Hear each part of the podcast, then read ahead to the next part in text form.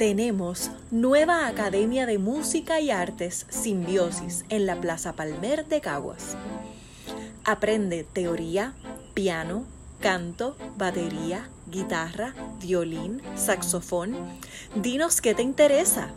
Escribe o llama ahora al 939-207-6051 o al 939-273-7223 para más información.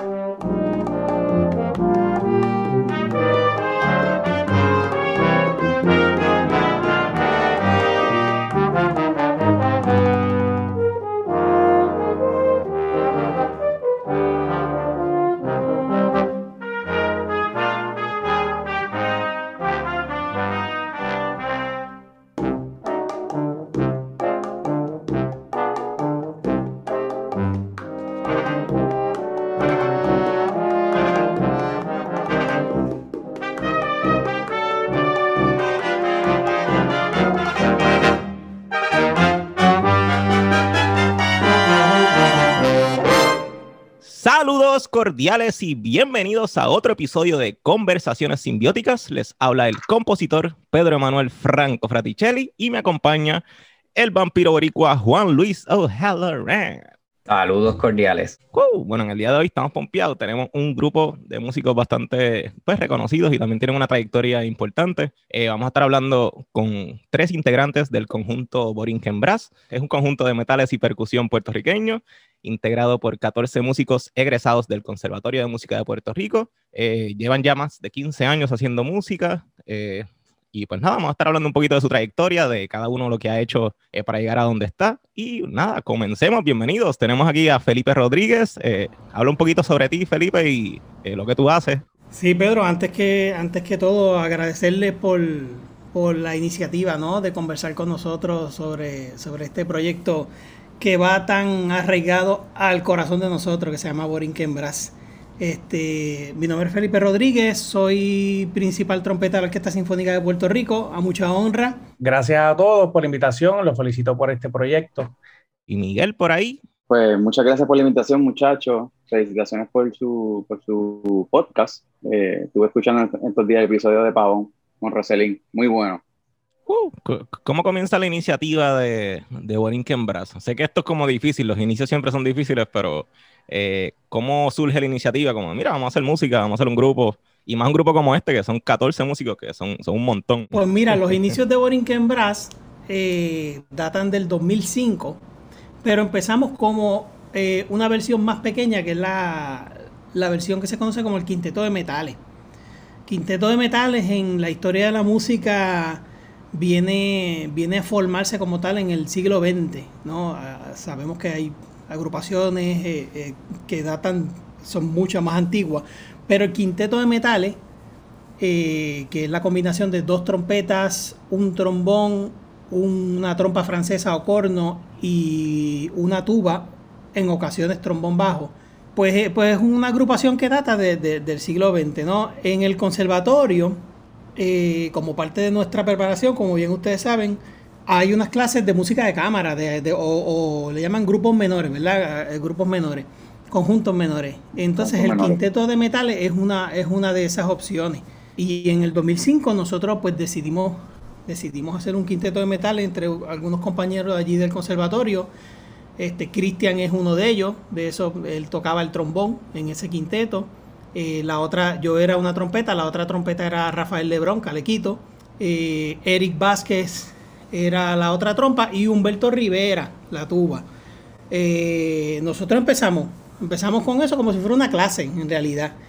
Y en aquel tiempo me van a disculpar porque no me recuerdo bien si el nombre era Festival Iberoamericano o Interamericano de las Artes, pero es el festival que, organizaba el maestro Rafael Aponte Ellos, eh, eh, ellos trajeron un quinteto de metales de España, que, que es famosísimo, que se llama el Spanish Brass. esa agrupación vino acá a tocar un recital y pues pasó por el conservatorio, nos dieron masterclasses y en, en nosotros tocando para ellos en un masterclass, me acuerdo que fue graciosísimo porque uno de los trompetistas eh, nos escucha y viene y me pregunta, a ver, ¿y eh, cuál es su nombre? Y yo, bueno, pues Felipe Rodríguez. No, no, no, no, chicos, este, tu nombre no, el del grupo. Y yo, mm, nombre del grupo, bueno, Musi 31, no sé qué, porque esto es una clase, no, no no habíamos ni siquiera pensado en, formar un grupo como tal, estábamos cumpliendo con un requisito de, una clase. Claro que nuestro maestro era, nuestro coach del Quinteto Metal era Roberto Ramírez. El maestro Ramírez, en conjunto con otros eh, grandes músicos puertorriqueños, este, tenían un quinteto de metales profesional, eh, quizás una década antes.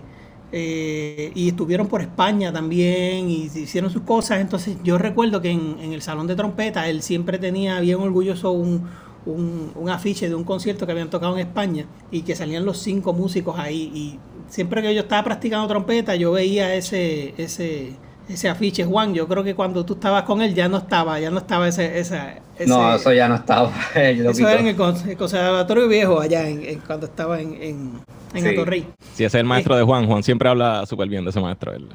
claro, claro, ese es el maestro de todo. este, eh, y, y, eso siempre servía de motivación. Ese quinteto se llamaba el Quinteto Gabrieli.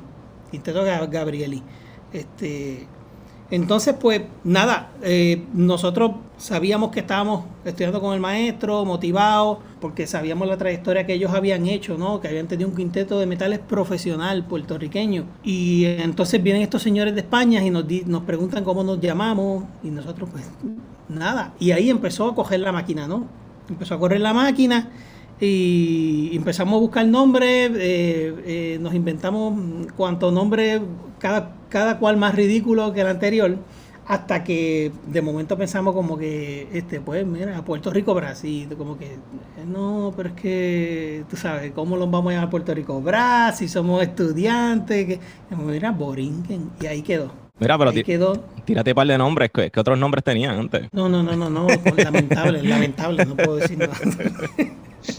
Tratamos de inventar cuantas cosas, pero, pero ahí surgió Borinquen Brass y estos señores del Spanish Brass que, que vinieron por ese festival, una de las cosas que nos enseñaron que ellos hacían como agrupación era que básicamente ensayaban, eh, ellos calentaban juntos, lo que hacemos los músicos, sobre todo los instrumentistas de metales, que eso es como una es como un mantra, es como una religión, o sea, es algo que un dogma, no puede fallar, que es calentar en el instrumento, hacer notas largas, ejercicios de sonido. Y ellos hacían eso todos los días. Entonces nosotros dijimos como que contra, vamos a hacer eso. Y, y, entonces hubo ese, ánimo, ¿no? Como por lo menos nos reuníamos tres días a la semana y entonces hacíamos trabajo en equipo del calentamiento, de la preparación, ¿no? Y, y, y, la clase, lo que era un conjunto menor, pues lo llevamos como un poquito más allá en ese semestre. Tanto así que en diciembre decidimos hacer un recital del quinteto y lo hicimos en el Centro de Arte eh, Lito Peña en Humacao. ¿Te acuerdas, Cristian? Este, Hasta uniformados fuimos y todo, con cambio de vestuario y todo. compramos ropa y todo. Nosotros hicimos ese, ese recital y ¿qué pasa? Que el resto de los compañeros, de los colegas de, de, estudio, pues empezaron a, a, ver el asunto y como que a motivarse, como que mira, oye, qué chévere esta gente, se, eh, se, lo propuso, ensayan tres veces a la semana, hicieron un recital. Y entonces, este, así en conversaciones y entre vacilones y en serio, empezó la idea de pues, vamos a, vamos a hacer un conjunto de metales también. Y ya en enero del 2006, entonces es que estábamos, estábamos haciendo ambas cosas. Quinteto de metales y conjunto de metales. Cabe destacar, y yo, yo lo digo porque para mí eso es súper valioso, cuando nosotros empezamos en el 2006 con el conjunto de metales, con los 14 músicos y percusión y todo el asunto, desde el primer día, el director ha sido el maestro Rafael Enrique Irizarri. eh, que es catedrático del conservatorio, director asociado de la Sinfónica. Este, y nosotros ensayábamos martes y jueves de 11 a 12 de la noche en el teatro, en el teatro San Román de la, de la antigua sede. Y, bueno, estaba obviamente la motivación de, de los jóvenes, de los estudiantes que queríamos hacer la agrupación, pero también la motivación del maestro que él estaba allí de 11 a 12 con nosotros, martes y jueves, porque no había otro espacio, porque todo el mundo tenía una clase, una cosa que, que confligía, y, y, eso era el único momento en que lo podíamos hacer. Ahí, cuando acabó ese semestre del 2006, de enero a mayo, eh, a través del maestro tuvimos la oportunidad de tocar previo a un concierto de la Sinfónica en, en la sala de festivales. Entonces hicimos como cuatro obras antes de que la Sinfónica hiciera su, su presentación y, y lo demás historia de ahí en adelante pues obviamente ya no ya no ya no podíamos parar no ya la avalancha estaba estaba bajando la montaña. Este me llama mucho la atención esto de que pues de que todo esto surge por por pues por ustedes este nada pompeados como estudiantes este simplemente ensayando practicando montando cosas. Y hasta cierto punto esa es como una bolita de nieve que, va cayendo y se va convirtiendo en algo más grande, más grande, más grande. Yo creo que eso, eso no, no se ha detenido en el conservatorio. Por lo menos cuando yo, ¿verdad? Hace un año atrás, hace dos años atrás, cuando estaba todavía estudiando en el conservatorio, este, ¿verdad? Todo el mundo está haciendo sus grupos y todo el mundo los está sacando y todo el mundo está tratando de hacer recitales con ellos. Y yo creo que este mismo proyecto, el, el podcast mismo, es algo similar, lo que pasa es que en vez de culminar en un recital, terminó culminando un podcast.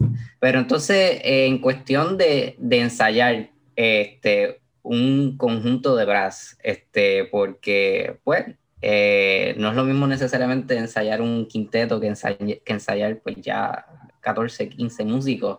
Este, ¿Cómo es el proceso pues, de montar, digamos, un concierto de Navidad? Que a eso vamos también eso lo vamos a discutir también los conciertos de Navidad. No, bueno, el, evidentemente ah, ha variado con el tiempo, ¿no? Cuando éramos estudiantes había más disponibilidad, más espacio. Como estábamos vacilando ahorita previo antes de, grabar, ya algunos somos padres, tenemos familias y, la, y, el asunto se complica. Pero, pero básicamente siempre hemos, eh, siempre hemos eh, eh, tenido a disposición el director. Yo creo que eh, un conjunto de metales puede, puede tocar sin dirección, eso, eso es definitivo, o sea, a 14 músicos todavía, todavía se puede hacer sin dirección, pero requiere de, mucho, de mucha dedicación, de mucho eh, eh, ensayo, de mucho trabajo ah, arduo, que cada músico conozca la música del otro. Entonces, en ese, en ese aspecto, nosotros siempre hemos usado el director porque, porque es, el, es este ente que, de cohesión, ¿no? Y, de, retroalimentación de lo que estamos haciendo, ¿no? Y, nosotros, pues, eh, definitivamente hubo una etapa donde ensayábamos, te digamos, este, todos los martes. Ya te estoy hablando quizás como 2012, 2013 por ahí. Nos propusimos ensayar todos los martes a cierta hora, pero también era muy complicado porque era bien tarde en la noche y como para mantenernos durante el año. Hoy día como algunos somos músicos de la sinfónica, otros son maestros en el departamento de educación, algunos dan clases en la mañana, otros en las tardes, eh, eh, algunos dan clases en el conservatorio, otros en la, en la Universidad de Puerto Rico, o sea que los horarios corren por todos lados, pues hoy día nos reunimos para trabajar por proyectos. Cuando tenemos un proyecto en agenda, entonces se establecen las fechas se llama, buscamos la vuelta, cuándo es que podemos, y entonces vamos haciendo, preparando ensayo, ensayo, y según vamos ensayando, vamos determinando cuánto más necesitamos. Eh, la música llega a, los músicos antes del primer ensayo, eso que cada cual tiene la oportunidad de ver qué va a tocar y, repasar lo suyo. Y, ya una vez nos, reunimos, pues entonces estamos trabajando lo que se conoce como, en inglés como el ensemble, ¿no? los aspectos de de conjunto, ¿no? De, los balances, la afinación, con quién toco esta melodía, eh, el carácter en que se quiere tocar, las transiciones, todo ese tipo de cosas. O sea que hoy, día, de la forma en que lo hacemos, hoy día eh, es de esa manera, ¿no? Ah, vamos ya con la música preparada individualmente y entonces pues con los pocos ensayos que, o, muchos que tengamos, pues, pues vamos trabajando la, la, cuestión del ensamble. También depende de los conciertos, porque como mencionaste los de Navidad, desde 2007 nosotros iniciamos, en, en 2007 yo me, yo me voy a hacer maestría al estado de New Jersey, Rutgers University, y una de las cosas que noté es que eh, eh, empezaron a, a, llamarme para hacer eh, guisos de, de Navidad con conjuntos de metales y con quintetos en, en iglesias. Y yo como que, ya están cayendo guisos y llamando a todo el mundo a tocar. En Navidad yo iba a estar en Puerto Rico, a mí no me ibas a ver en New Jersey ni de loco. Entonces, este eso como que me motivó. Yo dije como que, mira, esto es algo que no se acostumbra a hacer en Puerto Rico o que si se hizo yo he visto muy poco. Y es el conjunto de metales haciendo uh, música de Navidad, villancicos, de estos que, que, identificamos como, como, ya internacionales, y, pero en versión instrumental, conjunto de metales, sobre todo dentro de iglesias. ¿Y por qué dentro de iglesias no tiene que ser necesariamente vinculado a las creencias, eh, religiosas? Más bien es porque el, aspecto arquitectónico de las iglesias, con la cúpula, techo alto, si ustedes, el que, los que nos están escuchando, pueden reconocer que en muchas iglesias está este instrumento que se llama órgano, es un instrumento de teclado con un montón de tubos de distintos tamaños y que al apretarle la tecla se, crea un sonido ¿no? con, el viento eh, a través de esos tubos. Y el, conjunto de metales es lo más parecido a, lo que sería un órgano.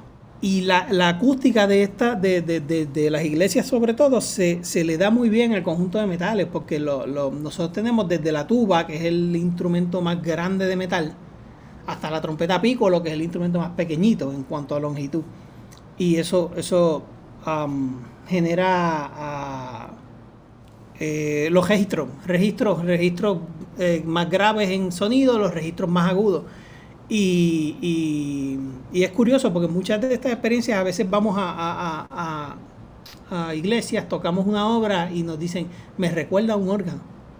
Los escucho y, escucho como si estuviera como si estuviera escuchando un órgano de tubo, ¿no? Eh, y bueno, no sé, ni cómo llegamos aquí, pero ah, por lo, pues, empezamos por donde ensayamos. Este, pero eh, básicamente en 2007 eh, yo estoy fuera de Puerto Rico, empiezo a, a, notar eso y, se me ocurre, este, oye, ¿por qué no, porque no hacemos esto nosotros, no? Llamé a Humberto, que era el tubista en aquel entonces, Humberto Rivera, y empezamos a hablar y y conseguimos música y buscamos dónde tocar y, ahí, y ahí empezó esta aventura de que todas las navidades desde el 2007 hasta, hasta el presente, ininterrumpidamente, hemos eh, realizado este concierto que le llamamos Borinquen Brass en la Navidad y llevamos música de, navideña, ¿no? Reconocible, también colamos otro tipo de música para que el público tenga otras experiencias.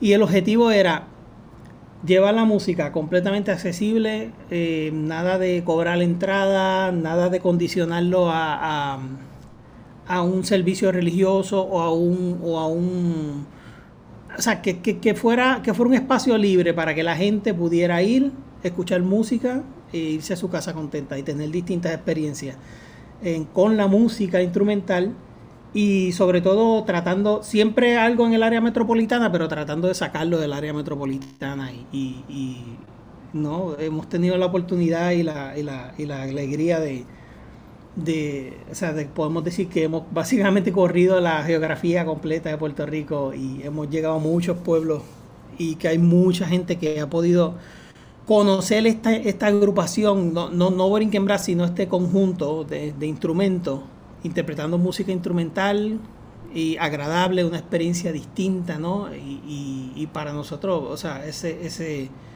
ese ha sido y seguirá siendo nuestro objetivo. Son, son, son, mucho, ah, son, son, muchas experiencias y cosas positivas que, que, que brinda este, este proyecto que, que nos hemos encaminado. Sí. Y, que pues de hecho este, eh, sirven de, de, inspiración pues a, las próximas generaciones de, de, músicos, ¿verdad? De músicos profesionales. Este, yo mismo, o sea, antes de entrar al conservatorio, yo, yo recuerdo estar chiquito, chamaquito, viendo los conciertos de Borinquen Brass. Este, y yo, wow, porque yo sabía que yo quería estudiar música, sabía que quería, ¿verdad?, estudiar trompeta, pero una cosa es pues saber que te interesa tu instrumento y otras cosas es ver como que, wow, hay un conjunto específicamente de brass, esto es lo que están haciendo, mira qué bien suena, yo quiero ir al conservatorio, intentar esto. Así que eh, esos conciertos dejan, este, ¿verdad? Dejan su huella en la, en la carrera musical de las próximas generaciones.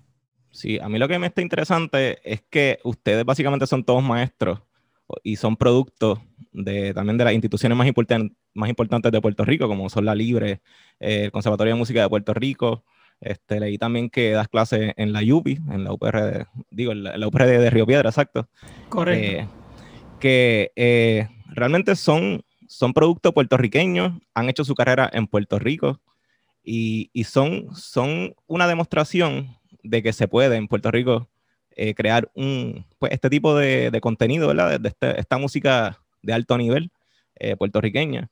Me gustaría un poquito que Miguel nos hablara cómo se integra la percusión a, un, a, un, conjunto de vientos, básicamente. ¿Cómo se hace, ¿verdad? Esa, esa, esa mezcla de, de dos mundos aparentemente diferentes, ¿verdad? Bueno, eh, ¿Qué te puedo decir? yo creo que la influencia más grande del grupo, yo creo que se debe a la visita del conjunto de metales Burning River Brass a Puerto Rico, que pues básicamente ellos tienen básicamente la misma instrumentación y tienen un percusionista. Pues yo creo que, yo creo que de ahí surge la, la idea de integrar percusionista al grupo. Además de que pues nosotros básicamente estábamos en el conservatorio juntos todo el día ensayando, cogiendo clases. Cuando decimos percusión no hay límite, ¿verdad? Eso es de todo. Dentro de lo que yo pueda tocar. los límites los pongo yo, ¿verdad? los límites los tengo yo. Pero, y pues, Felipe se dio la tarea de buscar repertorio que incluya percusión.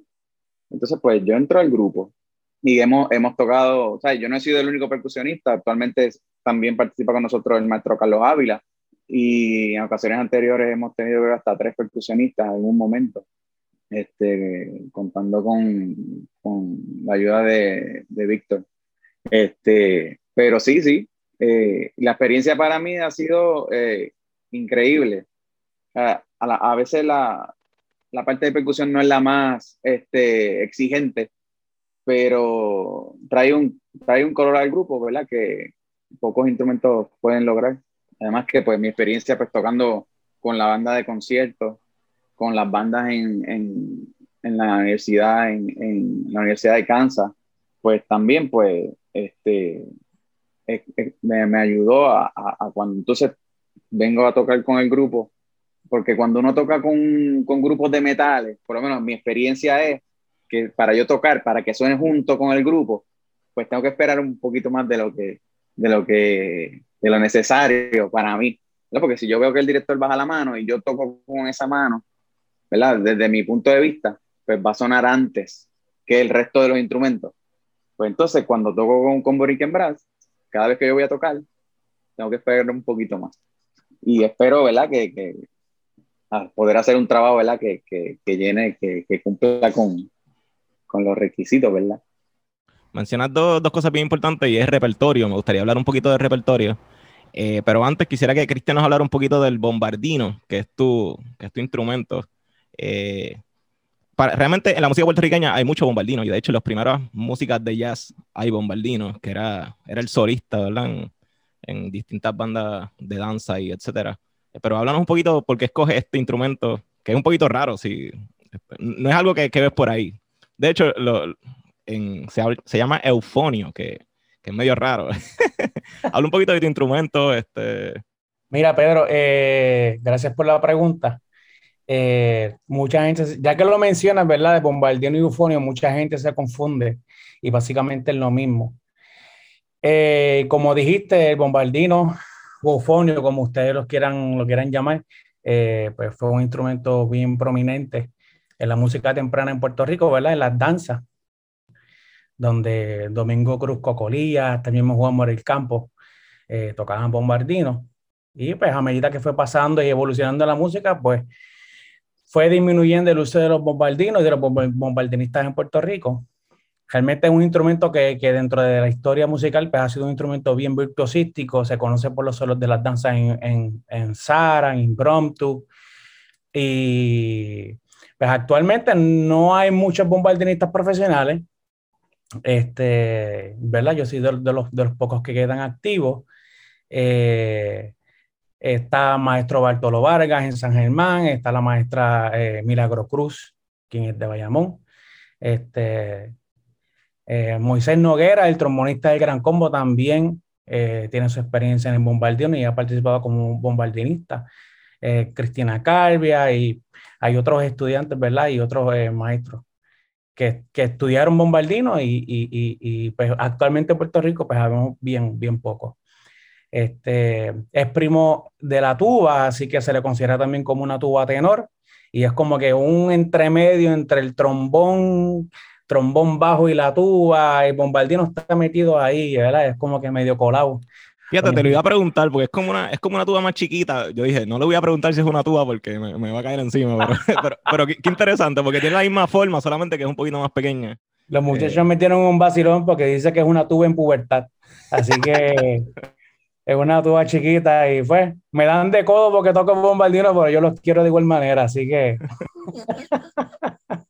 Pero estamos ahí, estamos ahí representando, ¿verdad? Y aprovechando la oportunidad de Borinquen Brass para exponer el, el, instrumento, ya que eh, muchas personas pues lo conocían y lo dejaron de ver. Y cuando lo vuelvan a ver en conciertos de Borinquen Brass, muchas personas eh, mayores me dicen, cuando yo estaba, tocaba en la banda en el 1960 y tanto, yo tocaba bombardino, ese fue el instrumento que yo empecé a, a tocar. Y, y, mucha gente mayor me, me ha me ha, se ha acercado hacia mí, me han dicho, ah, yo conocí instrumentos, o, mi abuelo, o mi papá, incluso algunas veces terminamos el concierto y uno está cansado y me dicen, tú puedes tocar el solo de impronto y uno como que, wow, yo estoy cansado de haber tocado ya hora y pico un concierto y me vas a hacer tocar el solo de impromptu, pero vamos, le metemos mano y tocamos, así que, este, pero contento, ese es mi instrumento principal, este, y siempre contento de participar con el Borinquen Brass. Sí, y me gusta que todos son jóvenes. Eh, ahora que mencionas los, los doncitos en, los conciertos, eh, hace poco fui a un, a un, concierto de la Fundación Nacional ahí en San Juan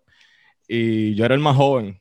Todos los demás eran, o sea, viejitos así. Eh, bueno, o sea, son viejitos importantes, maestros, etcétera. y todos ellos se saben la música de Puerto Rico, la historia, la cultura, este, los grupos que hay, los maestros. pero es como si fuera una logia de ellos allá y, no la sacan, que también eso es parte de nuestro propósito, es sacar esa, esos secretos escondidos de, de, la historia puertorriqueña y para, para, que todo el mundo lo conozca, tú sabes. así que me gusta lo que están haciendo porque son jóvenes. Este, Juan. Aparte de, de, exponer los instrumentos, este, y también eh, pues se, habló de, de pues, exponer al público eh, fuera del área metro a otro tipo de repertorio. ¿verdad? Si pudiésemos hablar, digamos, qué tipo de repertorio traen eh, a los conciertos, ya sea de Navidad o conciertos regulares. Sí, nítido, porque entonces lo ato con algo que quería ah, añadir sobre, sobre, la, sobre la pregunta eh, sobre la percusión, ¿no? Eh, em, al, tener, al tener los instrumentos de percusión nos ayuda mucho a, a variar en, en cuanto al repertorio. Por ejemplo, eh, el conjunto de metales, te, lo comparé ahorita con el órgano, ¿no? Y, hay mucha música, eh, a mediados del siglo pasado, mucha música renacentista de Giovanni Gabrieli se arregló para conjuntos de metales. Estos de coro pesati, ¿no? Que uno, hay un coro que toca, cuatro instrumentos tocan una melodía y después hay otros cuatro que le contestan eh, a distancia en otro, en otro lugar del teatro. ese tipo de efecto de música eh, hay mucha música arreglada para este, para este tipo de agrupación, conjunto de metales. Y, por ende, al conjunto de metales se le ha identificado como, como una agrupación, agrupación idónea para interpretar música renacentista y música barroca. Eh, música que fue escrita para teclado, que se reescribe para este tipo de conjunto. Eh, o música que se conocía como música de pueblo, algunas danzas del renacimiento, ese, estilo de música, que se tocan entonces reescritas, adaptadas a conjuntos de metales. En ese ejemplo, por, por, decirle, en las danzas de música de danzas de renacimiento, eh, el tambor eh, eh, es clave para, ese tipo de música, en ocasiones la misma pandereta. Esos son, son instrumentos que usamos mucho en, el repertorio que hacemos con Borinquen Brass. la música de Navidad, por ejemplo, mucho, mucha de la música de Navidad es música que a veces son melodías sencillas, pero que, se, que hay que repetirlas muchas veces y cambiar la instrumentación.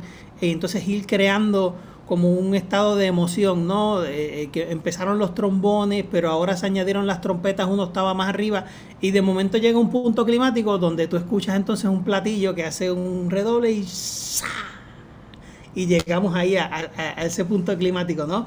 Eh, eh, el platillo también, el, el Glock, el, o lo que se conoce eh, como la lira en, la, las bandas de marcha, ¿no? el Glock también, que es instrumento de teclado, suena muy agudo, ah, también se presta mucho para darle color a las melodías. en las ocasiones en que podemos, hemos podido tocar en teatros y hemos tenido accesible, por ejemplo, campanas tubulares o el timpani, son instrumentos de percusión también que le dan mucha profundidad y, al, grupo. Así que eh, por esa línea de los instrumentos de percusión eh, es bien variado ¿no? lo, que, lo, lo, que podemos conseguir y que no, se, que no se nos olvide cuando tocamos danza. Hay, mucha música, sobre todo gracias al maestro Luis Bermúdez, que ha arreglado mucha música de danza para quintetos de metales que también sea, a veces la adaptamos para conjunto y, pues ahí por la danza pues te vas con el redoblante, te vas con el guiro. Eh, eh, también tenemos, tenemos música, por ejemplo, tenemos unos arreglos de Navidad que, son plenas, que tenemos unas plenas, entonces pues ahí necesitamos de la percusión, ¿no? Podemos tocar una plena sin percusión, pero mm, es mejor, es más sabroso con la percusión.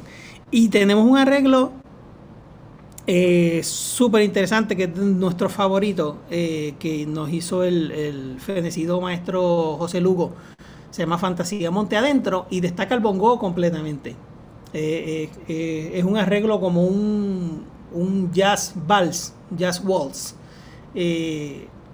donde basado en el 6 Villarán, la melodía del 6 Villarán y entonces el, el bongo ¿no? destaca completamente y, la percusión nos permite eso, ¿no? Variedad sobre todo de, géneros musicales, de estilos musicales.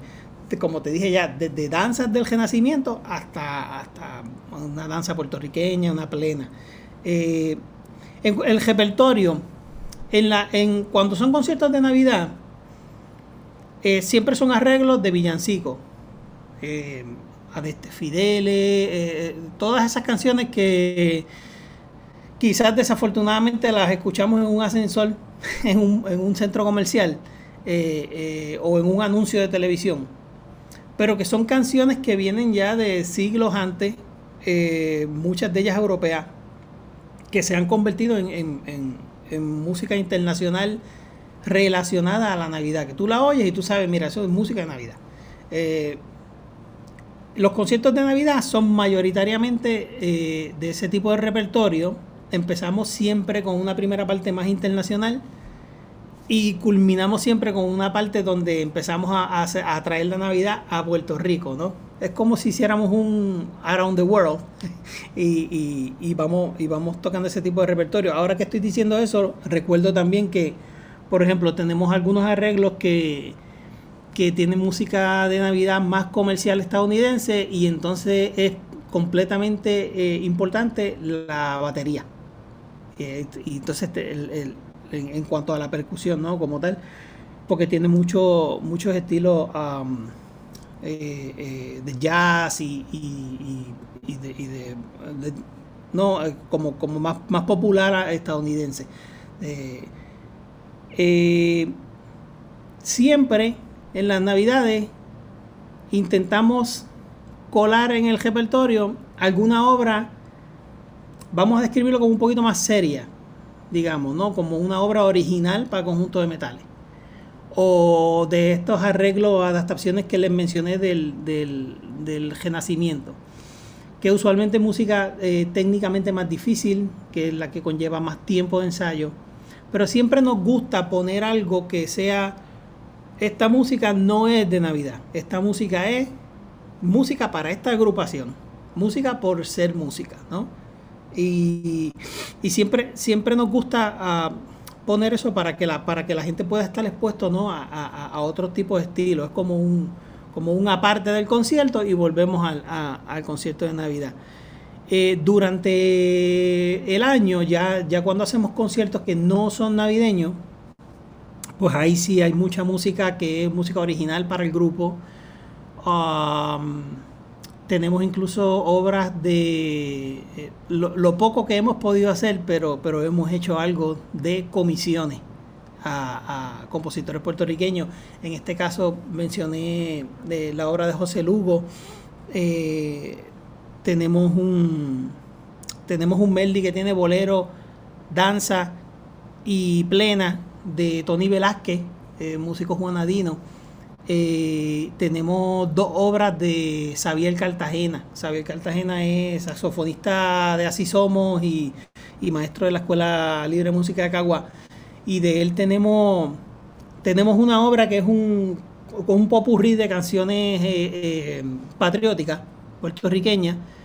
Y, y, tenemos otra obra que se llama El Circo de Mármol, que fue la que Miguel hizo alusión ahorita cuando dijo que usábamos tres percusionistas en aquel entonces eh, aquella obra la estrenamos en el 2009. Ya toca, toca, toca sacarla de nuevo. Eh, uh. Pero por la complejidad, eh, tiene tres percusionistas y usan muchos instrumentos de percusión. Pero es una obra original, completamente original de su inspiración. Música por, por ser música, no, no, no, no, no un arreglo de, de, de otro tipo de, de música más conocida. Este, y también tocamos transcripciones, por ejemplo, recientemente grabamos para ProArte Musical un concierto que, que ha de estar saliendo eh, en algún momento en el futuro en las redes. Y, por ejemplo, en este concierto tocamos una transcripción de, de, una suite de, de la ópera Carmen. La suite de la ópera Carmen pero adaptada para conjunto de metales, ¿no? Con las melodías, el toreador. ¿Quién toca el toreador? Cristian, ¿verdad? ¿Quién tocaba el toreador? Exacto.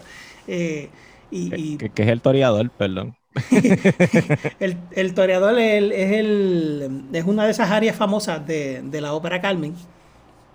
Este, ahora mismo estoy pensando en, en la letra que no es, en la letra eh, que conozco así como de la escuela de, de Basilón pero la melodía decía algo así como toreador cuando hace calor, eso, eso, eso es como de algunos muñequitos o algo, ¿verdad que sí? Pero es un área, un área de la ópera Carmen, este, eh, pero esa no es la letra. Eh, ah, en este, en este, concierto también hicimos una obra de, eh, no sé si conocen este compositor, eh, lo digo en forma de broma, Roberto Milano. Roberto pero, Milano sí. tiene, un, tiene un octeto para metales y esa obra la, la pudimos, la pudimos grabar, la, la pudimos eh, eh, hacer en ese concierto, una obra fantástica, exquisita. De nuevo, una obra original para, para, para una eso, combinación de instrumentos de metales. Eso es parte de lo que va a salir próximamente. Próximamente, sí. Esto, okay, esto es comprobarte musical. Y de hecho, Miguel mencionó Burning River Brass, así por encima. Burning River Brass es un conjunto de metales de, eh, que tiene base en, en, Ohio, en Estados Unidos.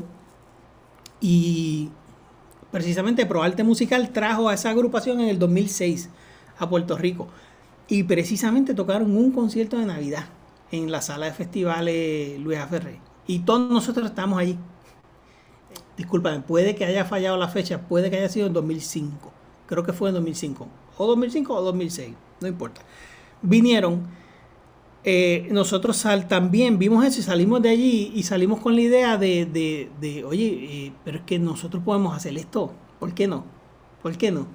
Y, y, y eso, eso también fue un punto, un punto importante de motivación de, de esa transición del quinteto al, a, hacer el, conjunto de metales como tal, ¿no? Eh, así que el, repertorio varía dependiendo de la época en que tocamos. Y, si tiene obras originales, también tiene, eh, mencioné las puertorriqueñas, pero evidentemente eh, tenemos obras originales de compositores internacionales y algunos de mucho renombre y, y pues la, la, hay mucha transcripción, mucha transcripción, obras para, por ejemplo, para teclado, un concertino de Shostakovich para dos pianos, adaptado a conjunto de metales. Este, recientemente el maestro Irizarri hizo mm, el, ah, si no me falla el nombre, se llama Alegro Bárbaro de, de la Bartok para piano. También lo, lo adaptó para, para conjunto de metales. Y quedó bárbaro. Eh, ¿Dónde está eso? Yo quiero escuchar eso. se suda, se suda. Lo tocamos en un Macao en el 2019. Ahora y lo, y lo tenemos, lo tenemos por ahí y sudamos mucho tocándolo, porque es una pieza corta pero difícil. Difícil. Y. También colaboraron con el Orfeón, ¿verdad? San Juan Bautista. Con el Orfeón colaboramos eh, porque hacía mucho tiempo que Guario de Morales, que es el director de, del Orfeón, uno de los dos directores, quería hacer una versión nueva de la borinqueña. Quería hacer una versión de la borinqueña y tuvimos la oportunidad de grabarla ah, con, el, con el Orfeón eh, eh, cantando y nosotros tocando el acompañamiento. y la grabamos en el conservatorio no me acuerdo del año exacto, hace, hace un ratito, y recientemente, recientemente salió, salió por fin publicada y, y, de nuevo va en la misma línea porque la, la idea de Warionex era que, que este, esta nueva versión, este arreglo, tanto la versión eh, em, auditiva como la partitura esté disponible para quien quiera, ¿no? Porque sea una cosa completamente accesible y eso va con nuestra visión de, básicamente democratizar la música, ¿no? De, hacerla completamente accesible a, todas las personas. Y, sí, sí fue una experiencia bien, una experiencia bien buena. ¿Verdad? Este, pues, un tema que surge inevitablemente pues, por los tiempos que estamos viviendo, este, ¿verdad? ¿Cómo ustedes pudieron de forma individual y también como conjunto este, seguir trabajando eh, durante pues, lo que es la pandemia? Bueno, este, me tiro adelante, ¿verdad? Para contestar. En, mi caso, en mi caso, este, pues me imagino que al igual que los demás compañeros músicos, eh, tuvimos que crear nuestros estudios, ¿verdad? Comprar equipo, computadora, aprender a bregar con, con y a trabajar con, con programas de grabación y todo eso.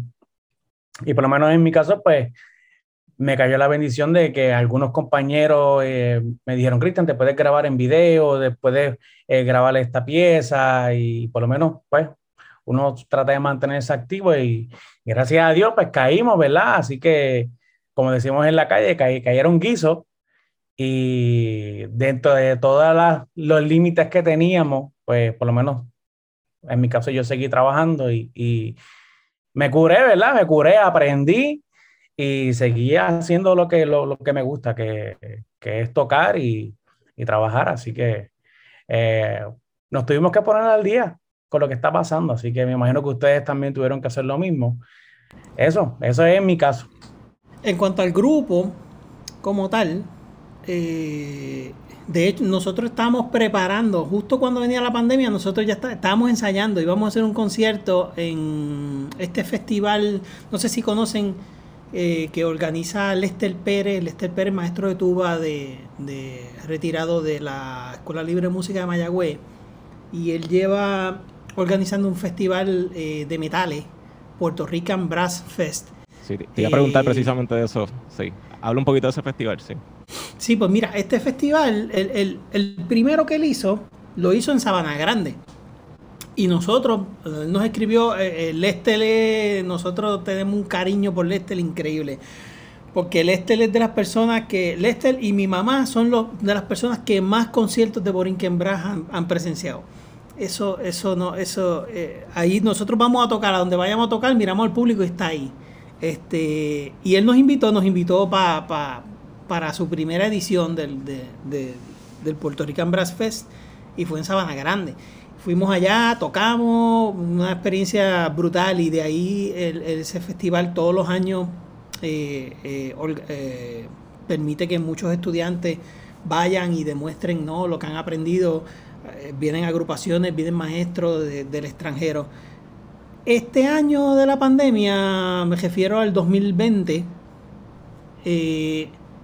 nosotros estábamos preparando un concierto que íbamos a tirar la casa por la ventana. Buscamos la música más difícil posible. Teníamos una adaptación de la tocata y fuga de Bach en G menor. Eh, eh, dije Bach, pero a lo, a lo borico, de Bach, de Bach, de Johann Sebastian Bach. Este, y estábamos, estábamos preparando ese concierto y iba a ser el, el, primero de abril, algo así.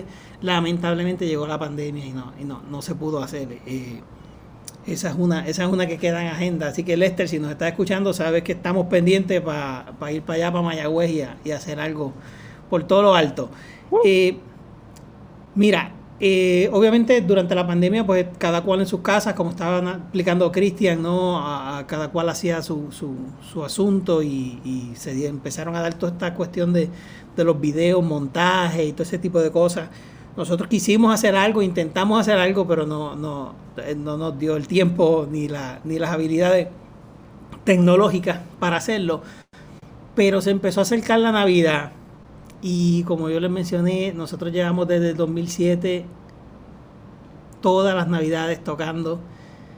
Eh, y a mí me empezó a subir la presión a mí me empezó a dar un yello porque dije, no puede ser posible que, no hagamos nada esta Navidad. Eh, eh, de verdad que con la pandemia y, rompiendo la racha me, voy a deprimir. Eh, incluso hay, mucha gente que, que nos, ya nos espera, ¿no? Que ya, que ya, gente que no está ligada a la música, que un buen día vio una promoción en el pueblo donde viven y allí fueron a ver y, y, nos siguen mayormente por las redes y están pendientes de las cosas que hacemos. Y empezaron a preguntar y, ya está llegando noviembre y vamos a hacer... Tuvimos la bendición y la suerte de que los buenos amigos de una entidad que se conoce como Coqui Charities, eh, el año anterior nos habían invitado a tocar un concierto en Humacao y, y, teníamos ese contacto, teníamos ese asunto y le, hicimos un acercamiento, le dijimos, mira, esto no vamos a poder tocar presencial, eh, pero tampoco tenemos el presupuesto como para, para hacer una producción. Y ellos dijeron, olvídate de eso, nosotros bregamos. Y nos consiguieron el Conservatorio de Música de Puerto Rico, nos consiguieron unos un equipo de, de, de videograbación exquisito eh, que se llama Beaten. Ah, y pudimos, pudimos ensayar, eh, eh, ensayamos al aire libre allí en la plazoleta del Centro de Bellas Artes y fuimos allí al conservatorio con, la, con las debidas precauciones y distanciamiento y grabamos un concierto de, de Navidad, lo grabamos eh, eh, quedó mejor de lo que esperábamos. O sea, visualmente nosotros, eh, cuando vimos el producto, eso fue, mira, en verdad me quedo sin palabras, porque es que ah, en, un mes fuimos de, estamos casi entrando en depresión porque no vamos a poder hacer música presencial, no vamos a poder llevar la música a, que las cosas cayeron en su sitio y se dio, y se dio se dio esta presentación, ¿no? Eh... Sí, ese concierto yo diría que es una obra maestra eh, y de hecho está en, Facebook, se llama Borinquen Brace la Navidad. Eh, búsquenlo, yo lo estaba viendo antes, antes de grabar y realmente es una obra maestra, tanto auditiva como visual, eh, como la calidad de la música. les invito a que lo vean porque realmente es una obra de colección, es algo que tienes que ver. de, hecho, de hecho, nosotros estábamos hablando de, de, estábamos buscando cámaras, preguntando quién tenía cámara para tratar de hacerlo nosotros mismos. Pero, pero la, verdad que lo mejor que ocurrió fue que Copy ¿verdad? Que consiguiéramos el, que se consiguiera el equipo y las personas que saben hacerlo. Y quedó, quedó exquisito. De verdad que si lo intentamos nosotros íbamos a hacer, iba a ser un desastre.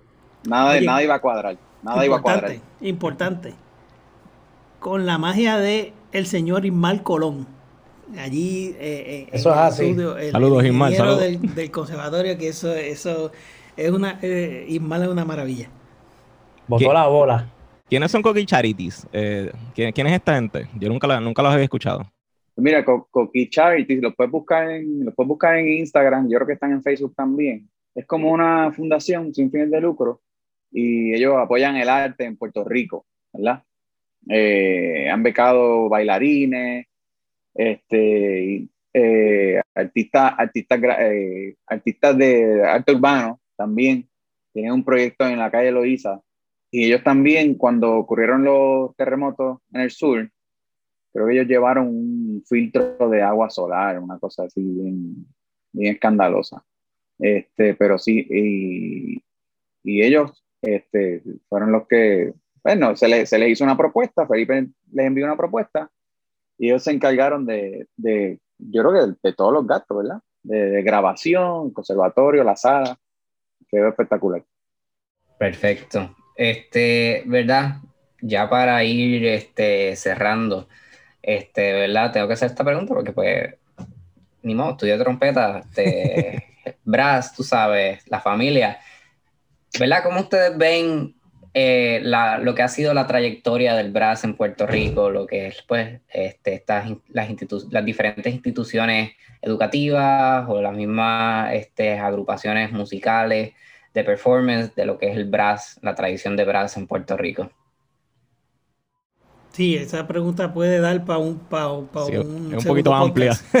Segundo podcast. eh, sí, sí. Mira, no, el, el- la verdad es que déjame, déjame, tratar de resumir lo más que pueda, ¿no? De- del conocimiento que tengo yo. La, si tú te pones a buscar información ah, de esta de, de- la banda, por ejemplo, de Juan Morel Campo en Ponce, te pones a ver, te, te- pones a, a indagar, ¿no? Y, y te pones a ver cómo tal o cual que tocaba el cornetín, tal o cual que tocaba el bombardino. y, la, y realidad es que los instrumentos de metales han estado bien arraigados ¿no? a, a- la historia de la, música puertorriqueña.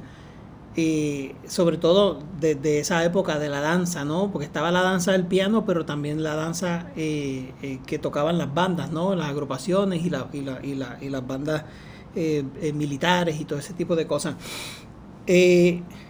Luego, evidentemente, está el, el- desarrollo de la salsa. Eso, eso, ahí tenemos las trompetas, los trombones. eh, eso es, es crucial, ¿no? Y, la, el, el desarrollo que ha tomado en esa dirección, ¿no? La cantidad de músicos, trompetistas, trombonistas de, eh, de música popular, el nivel eh, de, de esos artistas eh, eh, es increíble, ¿no? De que, de que yo he conocido, yo he conocido a músicos de otros países latinoamericanos, súper famosos internacionalmente, y, y que saben desde chiquito quién es, por ejemplo, Luis Pericolti, ¿no? El, trompetista, Elías López, ¿no? Y, y eso, eh, eh, esa, esa faceta es importantísima, ¿no? La, la faceta de la, de la, de la música por- eh, popular puertorriqueña, eh, el asunto de los metales, de la, en específico las trompetas y los trombones. Bueno, incluso en la Entonces- música, en la música popular, porque no, no- no quiero irme demasiado, ¿verdad? Under. Pero la canción esta de las pepas de, de Farruko tiene, tiene trompeta. O sea que la trompeta realmente eh, es un elemento bastante importante en lo que es la música puertorriqueña en general o latina, por, por así decirlo. Sí, sí, por ahí te iba a decir que hay, que hay grabaciones de los, de los 80 a los 90 de salsa que tienen trompa francesa. Que tienen trompa francesa, que ha grabado el, el compañero Raimundo Díaz, eh, eh, eh, alguna de ellas. Este, Uh, yo, creo que el Raimundo, mismo, Raimundo. yo creo que el mismo Irizarry ha estado por ahí envuelto también. Eh, y, y ahora que mencionas eso, yo, yo tuve la, la- la dicha de, de grabar las trompetas que se escuchan en Multiviral de, de- Calle 13. El último disco de, Calle 13, la agrupación. Y ahí tú puedes escuchar, eh, eh, puedes escuchar la trompeta normal, la, la, la, que todos conocen, la de la Sonora Ponceña, pero hay mucha trompeta piccolo también en ese, en ese, en ese disco. Este, y sí, evidentemente eh, llegamos a, a, los tiempos de, de ya más recientes, ¿no? Hemos mencionado al maestro Roberto Ramírez, eh, ya, ya, cuando estamos hablando más de la, de la música orquestal, eh, comúnmente se conoce como música clásica, pero que yo me niego a decirlo, lo digo para que todos entendamos de qué estoy hablando. Eh, clásico es un periodo de composición en la historia. Hay mucha más música que, que varía, que es muy distinta a la música clásica y, y como quiera le llamamos clásico pero ese es otro podcast, ese sería el tercer podcast, así que me quedo en esto de los metales. Eh, eh, el maestro Roberto Ramírez, eh, el, el, maestro Rubén Ramírez en la tuba, Luis Fred, bueno, ya empecé a decir nombres y voy a pecar de no, de no, de no mencionarlos a todos, pero el maestro Arroyo, Benito Díaz y por ahí un montón de, de, profesores que, que, todos son productos de unas generaciones, eh, eh, algunos de, distintas partes de Puerto Rico, pero hay muchos que son productos de la Escuela de Música de San Juan y que pasaron por las manos de un señor que se menciona muy poco, que se llama Antonio Salcedo. Antonio Salcedo, trombonista. Eh, muchos de estos, hubo un tiempo que la, sección de metales bueno, eh, sí, sí, hasta, hasta los otros días la sección de metales, de, metales graves de la Orquesta Sinfónica de Puerto Rico, todos eran estudiantes de él, todos fueron estudiantes de él. Y cuando yo fui a, audicionar para la Orquesta Sinfónica de Puerto Rico en 2011, si no todos, la gran mayoría éramos, éramos estudiantes de Roberto Ramírez. Entonces, eh, eh, se empieza a ver cómo eh, esta generación que estoy hablando ya de, digamos, de los 80, de los 90 para acá, ha, habido un auge, por lo menos que se puede constatar, ¿no? Eh, sí, hay, hay otros músicos a destacar, a destacar ¿no? En, eh, mucho antes que fueron los que, los que los que prepararon a estos maestros que nos preparamos prepararon a nosotros. No se me puede olvidar mencionar Nilda Ledux, trompetista en la Orquesta Sinfónica de Puerto Rico. Mm, digo yo, me atrevo a decir que la primera mujer puertorriqueña de metales en la, en la Orquesta Sinfónica de Puerto Rico. Me atrevo, a zumbarme porque no creo, no creo que, que, que, previo a ella había. Y ella daba clases en la, en la Escuela Libre de Música de San Juan. Eh, y sí, e, evidentemente, pues, nada, la, estos maestros que les estoy mencionando tenían el quinteto Gabrieli. El quinteto Gabrieli nos sirvió de motivación a nosotros. Eh, eh, una grabación que ellos tenían, que nosotros tuvimos acceso a escuchar, el, afiche que les dije que estaba en, en, la, en, la, en el salón del maestro. Eh, y sí, hemos sido testigos de que luego de Borinquen Brass, o tenemos, tenemos la suerte de decir que luego de Borinquen Brass, vimos cómo no solo en los metales, también en los cuartetos de cuerdas, en el conservatorio y, y, y, otro, y, y, quintetos de viento madera, empezaron a, a surgir agrupaciones debidamente identificadas, ¿no? Con nombres, como, como mencionó Juan ahorita, ¿no? Y, y, nosotros constatar que eso, pues, que lo que nosotros hicimos porque aquel nos preguntó el nombre y el otro nos motivó y el otro grupo que vino sirvió, ha servido ya como de motivación para, para, para, que en el conservatorio específicamente se sigan dando estas, este, este tipo de, de, agrupaciones. Y, y, y, fantástico, o sea, nosotros vemos eso y, y, decimos, pues nada, esto es lo que esto es lo que hay que hacer, ¿no? Como te dije, la misión de nosotros es llevar música que sea accesible a todo tipo de personas, que la persona nosotros siempre buscamos que nos hemos llevado críticas también, no, no crean, nos han criticado porque hacemos la mayoría de las cosas las hacemos de gratis.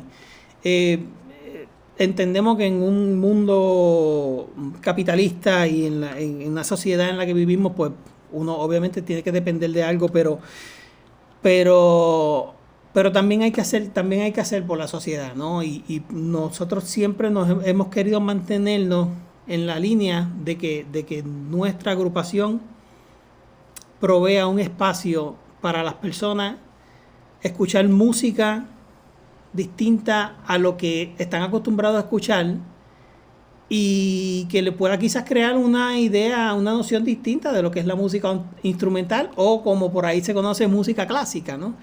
Eh, eh, que quizás están inclinados o, prejuiciados a decir, a mí no me gusta, o yo no, no sé qué es eso, no me interesa, y que teniendo la oportunidad de, acceso libre de costo allí en la plaza de tu pueblo, eh, que, pueda, que, puedas apreciarlo y decir como que mira, oye, sí, esto está chévere, esto vale la pena, ¿no? A, sacar un día para esto, mañana voy al cine y hoy fui a ver a Borinquen ¿entiendes? Y, y, formar parte, pues, ¿no? De la, de la cotidianidad de, la, de las personas. Sí, realmente muchas gracias por lo que hacen y siempre el dinero es, es, ese tema en, en, este tipo de, pues, de iniciativa. Ayer mismo estaba en una, en una, pues, en una reunión con, con escritores, etcétera, y siempre ese es el, el, dilema. Y muchas veces estas iniciativas de, como las de ustedes, que Borinquen Brass, rayan en, en, el activismo. Es que no lo debería hacer porque básicamente es, un, es una, pues, una agrupación que toca música y se supone que es entretenimiento, pero dentro de la colonia y dentro del capitalismo y dentro de 20 cosas más, este tipo de iniciativas rayan ya en el activismo, ya este, de, pues, de querer hacer cosas y de, querer preservar nuestra cultura, etc. Eh, y en palabras de nuestro Roselín Pavón, eh, hay que hacer cosas. Y él mismo reconoce que ahora mismo, eh, pues la, como quien dice, el, ambiente musical, el trabajo musical está bien apretado. y más para nosotros los, compositores, porque nosotros no, tenemos taller, hay que crearlo así como ustedes hacen, presentarnos donde nos den el espacio, este, que, pero eh, agraciadamente existen grupos como ustedes, como Borinquen Brass, realmente les damos las gracias, sigan haciendo lo que están haciendo. Eh, y nada, díganos sus redes, donde la gente nos puede conseguir, eh, dónde los pueden contratar, etcétera. Sumen ahí. Sí, pues tenemos en, si busca Borinquen con Q y Brass de metales en inglés, B-R-A-S. tenemos Facebook, Twitter, Instagram. Siempre, eh, tenemos, y, en YouTube, obviamente, eh, nos, buscan por ahí casi toda la promoción que nosotros hacemos en GD. Siempre ha sido así desde el principio, que era lo que estaba accesible, ¿no? Eh, y, y, allí estamos a disposición. Yo tengo mi página también personal, Felipe Rodríguez Guzmán, trompeta. ahí a la orden siempre vamos a estar pues promocionando todo lo que tenga que ver con Borinquen Brass y evidentemente yo toco con la Orquesta Sinfónica, así que por ahí también hay cositas de la Sinfónica que, que también si no lo si no han tenido la oportunidad, dense, de, de, dense la oportunidad, o sea, vayan, no tiene que ser la Sinfónica, no tiene que ser Borinquen Brass, vayan a escuchar música en vivo, van, al próximo concierto que vean promocionado eh, en un teatro, música en vivo, vayan, vayan, vayan, porque la experiencia en vivo es completamente distinta a escucharlo en un disco o incluso verlo, aunque sea, aunque sea un, directo por, por, redes sociales eh, o un video en YouTube que fue grabado en, en vivo, es muy distinta la experiencia. Eh, estando allí en el, en el espacio de la sala arquitectónica, cómo los sonidos siguen resonando y se, y se mezclan entre ellos. Así que um, Borinquen Brass, estamos en, todas las redes. Sí, y quería, eh, hemos estado tanto tiempo encerrados que es, casi terapia estar en un concierto en vivo, sentir las vibraciones, eh, respirar el aire que, que, está haciendo música. Eh, son espacios de sanación. No, sí, bueno, pero... yo, pues ya en, una, en unas semanas me, pues me voy, ¿verdad? A hacer maestría. Este, y yo lo estaba diciendo en casa, yo tengo que ir a ver la sinfónica antes de irme. Yo tengo que hacer un concierto en vivo antes de irme, porque, o sea, como yo me voy a ir de aquí sin, sin ver nada, sin ver nada, o sea, y precisamente, o sea, fui y ya, ya, ¿verdad? Me curé, como quien dice. O sea, no es lo mismo, ¿verdad? Todo este tiempo yo estuve encerrado escuchando música, ¿verdad? Como buen estudiante, pero nunca será lo mismo estar ahí, presenciarlo. Sí, bueno, yo no tocaba, yo la última vez que toqué con la orquesta en vivo el, el, ahora tocamos, ya hicimos el, la, concierto de música de Hollywood y entonces hicimos el sábado la, la zarzuela. Pero antes de eso, yo con la orquesta no tocaba, lo último que hice fue un concierto educativo con Carlos Flores en marzo del 2020. Ese fue mi último concierto en vivo con la orquesta. Y, y, para mí, el, cuando, cuando toqué, cuando tocamos el sábado con, con el maestro Ángel Vélez y con Rap Pope, o sea, yo estaba como, como hasta nervioso y todo, tú sabes. Vamos a tocar en vivo otra vez, increíble. Pero pues aquí estamos otra vez, hay que seguir para adelante. Miguel, tira tus redes ahí para que la gente te, te busque. Pues mira, en Instagram Miguel, creo que ni me lo sé, Miguel underscore JRR, algo así, pero si buscan mi nombre, Miguel Rivera Ramírez, pues probablemente aparezco por ahí. Uh, Cristian, suma tu red. Mira, me consiguen en, en Facebook como Cristian Hernández, Cristian con K y TH, y en Instagram me consigues como Chris EUPH, Chris EUF. Así que ahí estamos, para las órdenes. tu vida tenor. La tuviste en pubertad. Uh, bueno, Juan, tira tus redes ahí. Bueno, a mí me pueden encontrar en Facebook como Juan L. O'Halloran y en Instagram como vampiro underscore boricua. Uh, yo soy el compositor Pedro Emanuel Franco Fraticelli. Me pueden buscar así mismo en Facebook. En Instagram estoy como Peter Frank 7. Al podcast lo pueden buscar como Conversaciones Simbióticas, en Twitter como Simbiótica Pod. Eh, ahora también tenemos una academia de música en Caguas. Eh, se llama la Academia de Música y Arte Simbiosis, así que pueden, pueden llamar. El número es 939-273-7223 o al 939-207-6051. Búsquenos en las redes como Academia Simbiosis PR. Eh, gracias por haber escuchado otro episodio de Conversaciones Simbióticas. Ya comenzamos otra temporada y estamos activos haciendo música y haciendo entrevistas y todo. Pero nada, será hasta la próxima.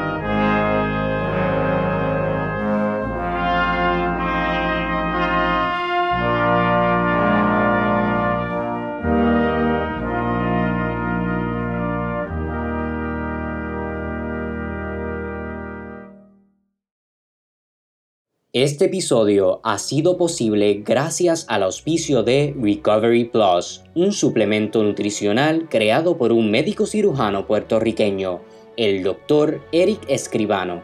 Cada sobrecito combina la ciencia y el arte de la buena nutrición para darte un sinnúmero de beneficios. Con su fórmula única de 39 vitaminas, minerales y aminoácidos, Recovery Plus te ayuda a sentirte energizado antes, durante y después de una recuperación de cualquier tipo de procedimiento, lograr una cicatrización de herida más rápida, formar huesos, músculos y tejidos más fuertes y saludables, subir tus niveles de hemoglobina y fortalecer tu sistema inmune.